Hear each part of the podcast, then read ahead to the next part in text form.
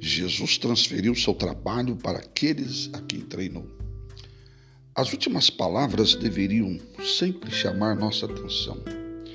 Evangelho de Lucas, capítulo 24, registra algumas das últimas orientações de Jesus aos seus discípulos.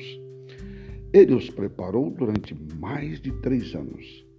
Agora, eles estavam prontos eles estavam prontos para sair pelo mundo como discipuladores, sendo eles mesmos os preparadores de novos discípulos.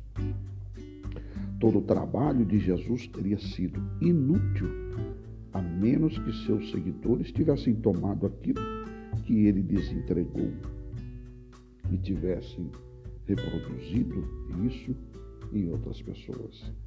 Depois de seu ministério terreno, Jesus confiou o futuro de sua organização e a igreja a ex-pescadores e a ex-coletores de impostos. Jesus valeu-se de pelo menos alguns fatores para reproduzir a sua liderança.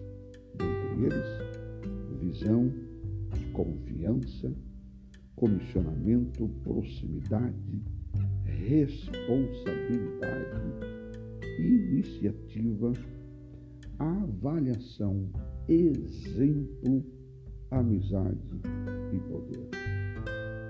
Pense nisso.